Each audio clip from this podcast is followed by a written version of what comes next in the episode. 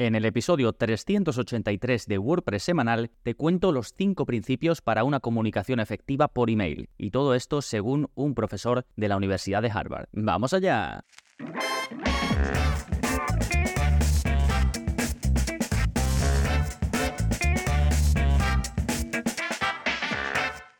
Hola, hola, soy Gonzalo Navarro y bienvenidos al episodio 383 de WordPress Semanal, el podcast en el que aprendes a crear y gestionar tus propias webs con WordPress en profundidad. Y hablamos un tema que no es puramente WordPress, pero que está muy relacionado, porque al final las comunicaciones por email son algo importantísimo. No ya si tienes una newsletter con la que, digamos, haces marketing para vender, para hacer llegar a tus eh, usuarios o a tus suscriptores tus contenidos, ya sean gratuitos o de pago, sino también para cualquier comunicación comunicación en general por email, porque todos trabajamos con email y necesitamos que nos respondan o necesitamos que nos hagan caso o que el mensaje que queremos transmitir llegue de verdad. Así que la semana pasada estuve viendo em, una clase, realmente es un webinar que voy a dejar enlazado y es de un profesor de, em, de la Universidad de Harvard basado en un estudio de él mismo y también de una ayudante que tuvo y lo estaba viendo porque yo siempre estoy pues formándome en este tipo de cosas y pensé que podía ser súper útil sacar los aprendizajes y compartirlos eh, por aquí con,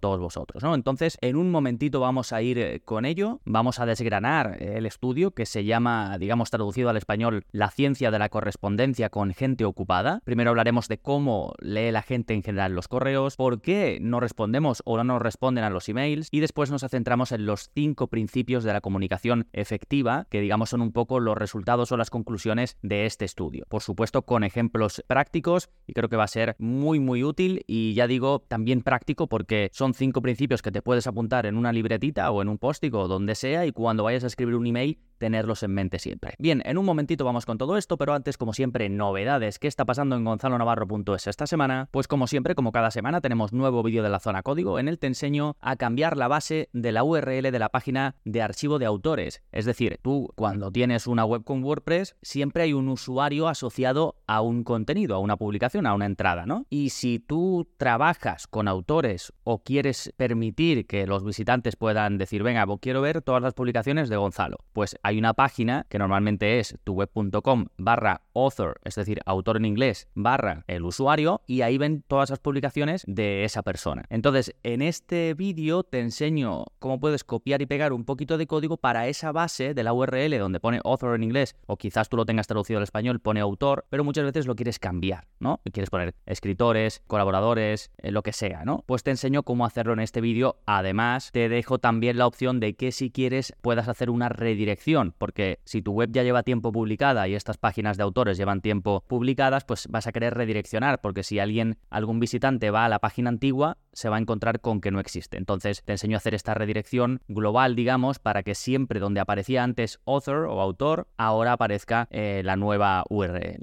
Recordad que en la zona código básicamente os enseño a hacer cosas sin plugins, modificaciones pues como esta un poquito más técnica o de funcionalidad y también después otras enfocadas a la parte visual, al diseño y demás. Todo está incluido eh, si eres miembro en gonzalonavarro.es es, al igual que el curso más reciente publicado es el curso de inteligencia artificial desde WordPress, es tu propia web con WordPress, del que estoy recibiendo muy buen feedback y que además voy a aumentar con alguna clase más próximamente, desde creación de contenidos automáticos directamente en tu web con WordPress hasta generación de chatbots que se alimentan de la información de tu web para dar respuestas mucho más certeras a tus visitantes. ¿sí? Y como recomendación, como este episodio va sobre emails, sobre cómo mandar mejores emails, pues os voy a dejar enlazados algunos eh, cursos relacionados con esto, por ejemplo el curso de Active Campaign y de cómo crear embudos de conversión, el curso de MailPoet, si eres de los que te gusta llevar la newsletter directamente desde el panel de administración de WordPress y uno de los cursos más recientes publicados que es el curso de cómo crear una newsletter de pago directamente en WordPress, es decir, que la gente te pague por estar en una de tus listas de correos y que tú le vayas enviando esos emails periódica. De todas formas, si vais a gonzalonavarro.es y vais a la parte de cursos, si filtráis por marketing, pues vais a ver todos los cursos que hay relacionados con el marketing, incluido, por supuesto, los de email marketing. Fantástico esto en cuanto a las novedades o contenidos que os puedo recomendar esta semana, vámonos ahora con el plugin de la semana, que se llama Autónomos y que es de José Conti, es una persona muy muy metida en el mundillo WordPress, tiene eh, varios plugins, este por ejemplo que hacía tiempo que no actualizaba y que publicó en Twitter el otro día que lo había actualizado y que iba a estar mucho más encima de este plugin. Y mm, está muy bien la idea, porque al final, como el tema de autónomos es muy específico de España, pues en muchos casos estamos un poco ahí fastidiados con el tema de las facturas, la facturación, cuando vendemos con WooCommerce y demás, normalmente necesitamos un programa externo y vincularlo y demás. Entonces este plugin en su versión gratuita te permite añadir la posibilidad de restar el IRPF a autónomos y empresas en el pago a través de WooCommerce. Los autónomos pueden añadir el campo CIF, NIF, NIE en la página de pago y también añade el recargo de equivalencia y luego en su versión premium es compatible con la extensión de suscripciones de WooCommerce y también con la REST API por si quieres conectarlo con algún otro servicio. Por daros un poquito de contexto a los que no conocéis a José Conti, también es el que está detrás del plugin de Redsys, que es sin duda su, su plugin más popular, aunque tiene varios. Sí, bueno, lo dejo en la parte de plugins de la semana. Recordad que podéis acceder a todo esto y también a lo que voy a comentar a lo largo del episodio en un formato pues de lectura muy sencilla si escribís en vuestro navegador gonzalonavarro.es barra 380 83, que es el número de este episodio. Fantástico, pues ahora sí, vámonos con el tema central, la ciencia de escribir correos efectivos, según un profesor de Harvard. Y vamos a comenzar con el estudio de este profesor, que ya digo se llama La ciencia de la correspondencia con gente ocupada, o en inglés Science of Corresponding with Busy People, y os voy a dejar enlace al webinar en el que habla de este estudio y aporta sus conclusiones, que yo lo que estoy haciendo es transmitiros lo que yo he aprendido básicamente con ese webinar. Pero bueno, por tener un poco de contexto, este estudio, como digo, está hecho por el profesor Todd Rogers, que es un científico del comportamiento y es profesor de política pública en la Harvard Kennedy School. Estos Harvard, por lo visto, tiene como escuelas profesionales y esta, por ejemplo, está em, enfocada a preparar a políticos y este tipo de cosas, ¿no? Entonces él da clases ahí y el trabajo este de, estudio de, digamos, el envío de correos entre gente ocupada lo hizo con Jessica Lasky Fink, ¿vale? Bueno, pues por dar un poco autoría sobre lo que vamos a hablar en este episodio. Y el objetivo del estudio era ayudar a la comunicación entre profesores y alumnos. Pero de ahí eh, sacaron un montón de conclusiones generales muy útiles y por eso la publicación de ese webinar, incluso un libro posterior, que no estoy seguro si ya lo han publicado o no, imagino que sí, porque el webinar tiene su tiempo, y la mayor parte de cosas que hacían eran con muestras bastante grandes, eh, test AB, ¿no? Es decir, una versión a una muestra de gente y otra versión a otra muestra de gente. Esto lo hacían con envíos de emails, también con SMS y a veces también con documentos físicos.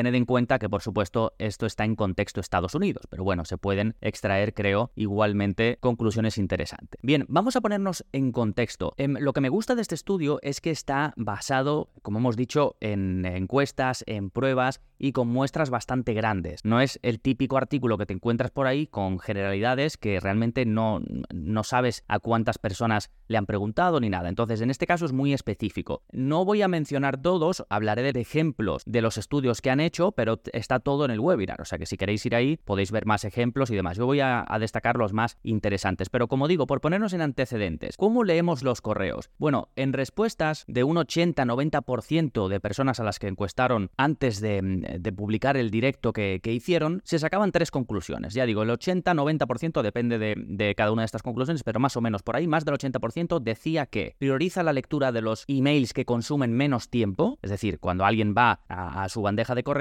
empieza leyendo los que ve claramente que les va a consumir menos tiempo. Otra cosa que hacían más del 80% de las personas es eliminar los emails largos que a simple vista no aportaban valor. Y otra conclusión clara es que la gente decía que no tiene tiempo suficiente para leer todos los correos que recibe en un día. ¿Vale? Estos son un poco para ponernos en contexto y después que nosotros también podamos aplicar estos cinco principios de los que te hablaré a continuación. Segunda gran pregunta que se hacían, ¿por qué no respondemos a los emails? Bueno, pues podemos extraer de las respuestas anteriores que tenemos demasiados emails acumulados, tenemos poco tiempo y una parte muy importante que va a servir de punto de partida para los, ya digo, los cinco principios de los que vamos a hablar, es que se puede sacar como conclusión que los emails suelen estar mal planteados en cuanto a escritura, en cuanto a formato y en cuanto a contenido. Por eso la importancia de los cinco principios de una comunicación efectiva que propone Todd Rogers y su ayudante Jessica en base a sus estudios. Principio número uno, usa menos palabras. Y aquí utilizan una cita de un filósofo francés que dice, te escribo una carta larga porque no tengo tiempo de escribir una corta. Esto eh, parece ser que es como empezaba una correspondencia, una carta que le enviaba, pues no sé, a alguien, ¿no? Y es muy esclarecedor. Si lo piensas, lleva más tiempo ajustar el número de palabras, hacer frases cortas, reducir al máximo lo que estás escribiendo, pudiendo transmitir lo que quieres transmitir, lleva más tiempo que simplemente ponerte a escribir lo que salga, ¿no? Entonces ya avisaba él al principio que como no tenía tiempo, pues estaba escribiendo una carta larga en lugar de una corta. Y Jessica Lasky Fink, la que, em, digamos, participa en este estudio, dice que incluso esa frase es demasiado larga. Se podría hacer más corta y decir algo así como con más tiempo hubiera escrito una carta más corta, ¿no? Que se reduce pues en varias palabras lo que decía este filósofo. Así que aquí el mensaje es que siempre pienses en utilizar el mínimo de palabras posible. Y el estudio que ejemplifica, hicieron varios, ¿no? Pero ellos lo que hacen es que cogen estudios los que le parecen más interesantes para ejemplificar cada uno de estos principios, pues te los muestran, ¿no? Y en este caso de utilizar menos palabras,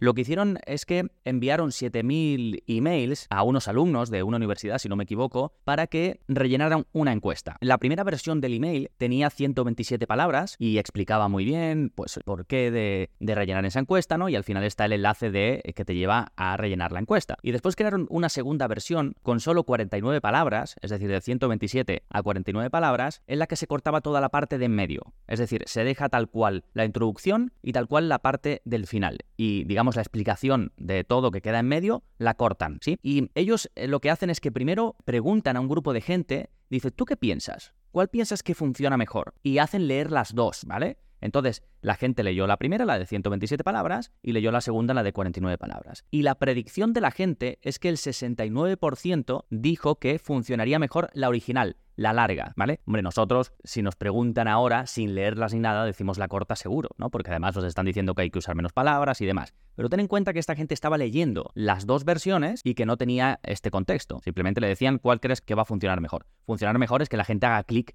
para hacer la encuesta. ¿eh? Bueno, pues la predicción del 69% por supuesto estaba errónea y un 78% más de personas hicieron la encuesta cuando recibieron el email cortito de 49 palabras. Así que conclusión, usa menos palabras. No quiere decir que todos tus emails tengan que ser cortos, simplemente quiere decir que si puedes decir algo en menos palabras, dilo, ¿sí? Segundo principio, reduce el nivel de lectura. Y cuando hablan de esto en el estudio, explican que el nivel de lectura, al menos en Estados Unidos, se hace teniendo en cuenta el número de sílabas por palabra, el número de palabras por oración o por frase y la complejidad gramatical. Con todo este compendio se dice, pues el nivel de lectura es eh, tal. Ellos normalmente lo hacen en función de cursos del colegio. ¿No? Entonces, pues, eh, first grade, second grade, así, ¿no? Primer grado, segundo grado, etcétera. Y la conclusión, por supuestísimo, es que hagas la lectura lo más sencilla posible. Aquí el ejemplo que hacen o el estudio que hicieron es súper interesante y la muestra es enorme. Aquí son una carta que se enviaba a 131.000 familias en un distrito de Nueva York, si no me equivoco, porque estaban súper preocupados con el absentismo escolar de los alumnos. Se saltaban el, cole los niños y, y los padres no hacían nada, ¿no? Entonces, había una carta que se mandaba y si lees la carta es súper compleja, súper difícil de entender. Está escrita con muchos tecnicismos legales, es como si estuviese enfocada a un abogado. Y esto es porque, por lo visto, es obligatorio que se incluya esa información. Y haciendo el análisis de cuál sería el nivel de lectura, se estimó que era de 10th grade, que sería, lo he buscado y sería como un equivalente a cuarto de eso. No sé si la equivalencia en cuanto a curso es la equivalencia en cuanto a nivel de lectura, pero bueno, para que te puedas hacer una idea. Y se modificó, primero se redujeron las palabras de 350 palabras a 150 y el nivel, el tono hiper sencillo. Y luego la información obligatoria eh, legal se puso abajo en chiquitita. Y como te imaginarás, pues esta carta fue un 40% más efectiva para reducir el absentismo escolar. Y aunque pienses, yo muchas veces pienso, ¿por qué tengo que utilizar un lenguaje demasiado llano si tengo el vocabulario para comunicarme de otra forma, ¿no? Pues eh, realmente es un trabajo en sí mismo. Es decir, lograr explicar algo de la forma más sencilla posible quiere decir que dominas muchísimo la materia. Y yo es algo en lo que hace tiempo pienso mucho y voy, e intento trabajar también en el uso de menos palabras, intento hacer eh, frases eh, más cortas y creo sinceramente que, que funcione, ¿no? Ya lo pensaba antes leyendo y estudiando sobre el tema, pero encima un profesor de Harvard nos dice que es así. Bien, vámonos con el principio número 3. Dirige la atención con el formato. Y aquí hay varios aspectos interesantes. Primero, si destacas todo, cuántos emails tienes que están en mil colores,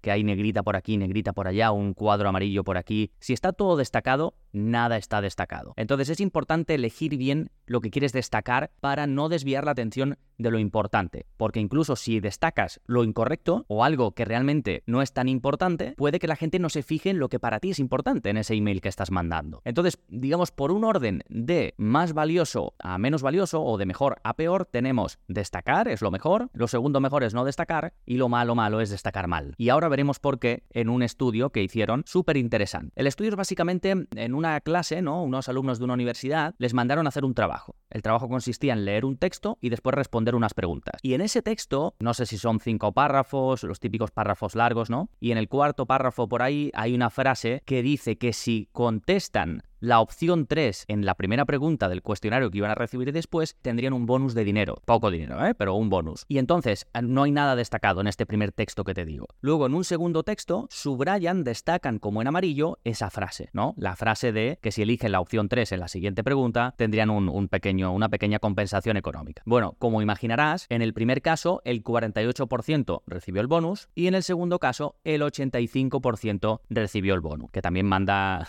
manda cojones que te lo destaquen en amarillo y no hagas caso a esa parte, ¿no? Pero luego hay una tercera vía súper interesante que es qué pasa si destacas otra parte. En una tercera versión destacaron una frase no sé cuál en el primer párrafo. Pues en ese caso, solo el 39% de los alumnos recibieron el bonus. O sea, solo el 39% hizo caso a esa frase de vas a recibir un bonus si contestas la tercera opción de la siguiente pregunta. Con lo cual, de aquí lo que te comentaba de que de mejor solución a peor solución es, número uno, destacar, número dos, no destacar y tercero, destacar mal. Lo peor de todo es que destaques algo mal, destaques lo que no toca. Con lo cual, importante, dirige la atención con el formato de tus textos. Principio número 4. Haz obvia y visible la información clave. Por ejemplo, pensando en un email, la información clave, pues seguramente la tengamos que poner en el asunto, en las primeras y en las últimas frases del email. Es decir, que cuando alguien ojea ese correo, que esto es lo habitual, ya sepa de qué va el email. Porque acuérdate lo que decíamos al principio, que la gente va a priorizar la lectura de los emails que consumen menos tiempo, los emails largos que no le aportan nada a simple vista los van a eliminar y además la gente dice que no tiene tiempo suficiente para leerlos todos. Entonces, si haces obvia y visible la información clave, tienes muchas más posibilidades de que la gente consuma lo que le estás enviando. Y aquí es muy importante tener claro cuál es el objetivo, que muchas veces el fallo es ese, que nosotros mismos antes de enviar el correo no tenemos claro el objetivo de esa comunicación.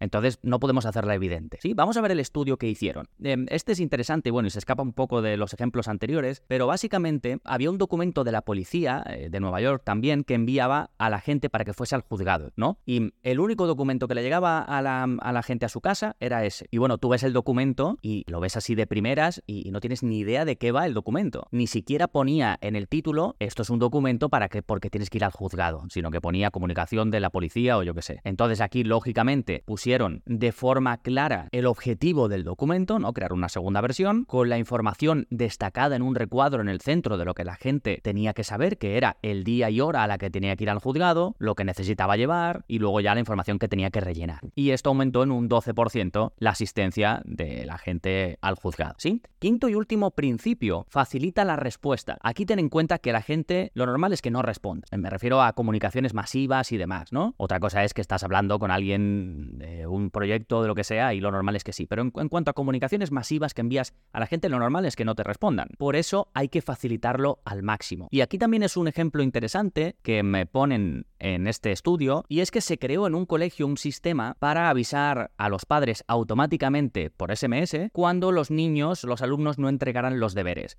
Y además era un sistema que a priori tenía muy buena pinta porque lo único que tenían que hacer los profesores era rellenar en un documento o marcar, no sé dónde, en algún sitio, ¿no? Si el alumno había entregado no los deberes. Y luego el sistema automáticamente le enviaría un SMS a los padres, con lo cual los profesores no tenían que hacer nada, los padres tampoco porque les llegaba el SMS, pero claro, es un sistema al que los padres se tienen que apuntar. Entonces, lo original, lo que se estaba haciendo desde el colegio era, le llegaba un mensaje de texto al móvil al padre o a la madre y le decía, tenemos este servicio en el que te vamos a avisar de si tus hijos entregan los deberes o no, y para apuntarte tienes que llamar a tu colegio, pedirle información X, no recuerdo ahora mismo, y luego ir a la página del servicio, loguearte y rellenar la información correspondiente. Bueno, como te imaginarás, menos del 1% de la gente se apuntaba con este sistema. Entonces, bueno, tú podrías pensar, bueno, el sistema no, no es tan bueno, no le interesa a los padres. Entonces, para descartar esto, había que crear otra forma en la que se apuntaran con menos fricción, a ver si efectivamente es que a los padres no les interesa el sistema o es que para apuntarse hay que hacer demasiado trabajo. Entonces, segundo caso, les enviaban la información a los padres por SMS y les decían, para apuntarte simplemente tienes que escribir empezar. Seguramente te estés imaginando un porcentaje bastante más alto, que es lo que me pasó a mí, de lo real, aunque aún así es un incremento bastante grande. Pues pasaron de menos del 1% a 11%. Suena poco, pero es un 10% más. Lo que pasaba con esto es que los padres realmente interesados, que además seguramente eran los que tenían hijos que iban mejor en el colegio eran los que se estaban apuntando, pero no los que iban peor, que un poco es lo que interesa al colegio que los padres se enteren de que sus hijos pues no, no van bien. Entonces probaron una tercera vía en la que decían, le explicaban esto y le decían, estás automáticamente apuntado a este sistema. Si quieres dejar de estarlo, escribe, no recuerdo la palabra, no la tengo apuntada, ¿no? Pero escribe pues eh, salir o lo que sea, ¿no? Y aquí ya sí, esto sí te lo imaginarás más cercano a, a lo que dio o lo que reflejó el estudio, que es el 95% se quedó. Entonces, esto nos dice que lo normal es que la gente no responda. Y también nos dice que tenemos que facilitar al máximo el hecho de que la gente nos pueda responder. Por ejemplo, si tú quieres saber algo de mm, los suscriptores de tu newsletter, seguramente la mejor opción es que le digas responde sí o no a este correo, ¿no? Algo así. O cuando se hace la típica que yo hice una hace poco en Twitter, el típico tweet que quieres hacer viral, ¿no? Que le dices a la gente, te regalo esto si respondes a este tweet. Pues es mejor que le digas si respondes una palabra concreta. Entonces la gente la copia, la pega o la escribe tal cual y tienes muchos mejores resultados que si le dices responde a este tweet en general. Sí, bueno, espero que te haya servido tanto como a mí. Yo sin duda voy a seguir y sigo estos cinco principios. Recordamos rápidamente, usa menos palabras, reduce el nivel de lectura, dirige la atención con el formato, haz obvia y visible la información clave y facilita la respuesta. Todos estos son principios para una comunicación efectiva. En nuestro caso, pues yo lo he enfocado al email, pero puede también ser SMS e incluso lo podrías aplicar al copy de los textos de tu web. Sí, fantástico, nada más por este episodio. Como siempre, agradecerte la acción que puedas tomar para que lleguemos a más gente con este podcast. y lo puedes compartir en tus redes sociales o con algún amigo, compañero, familiar al que sepas que le puede interesar el tema. Y si ya dejas eh, un comentario, una reseña en Apple Podcast, en Spotify, pues también te lo voy a agradecer un montón porque así ayudas a que este podcast siga cumpliendo años. Nada más por este episodio, nos seguimos escuchando. Adiós.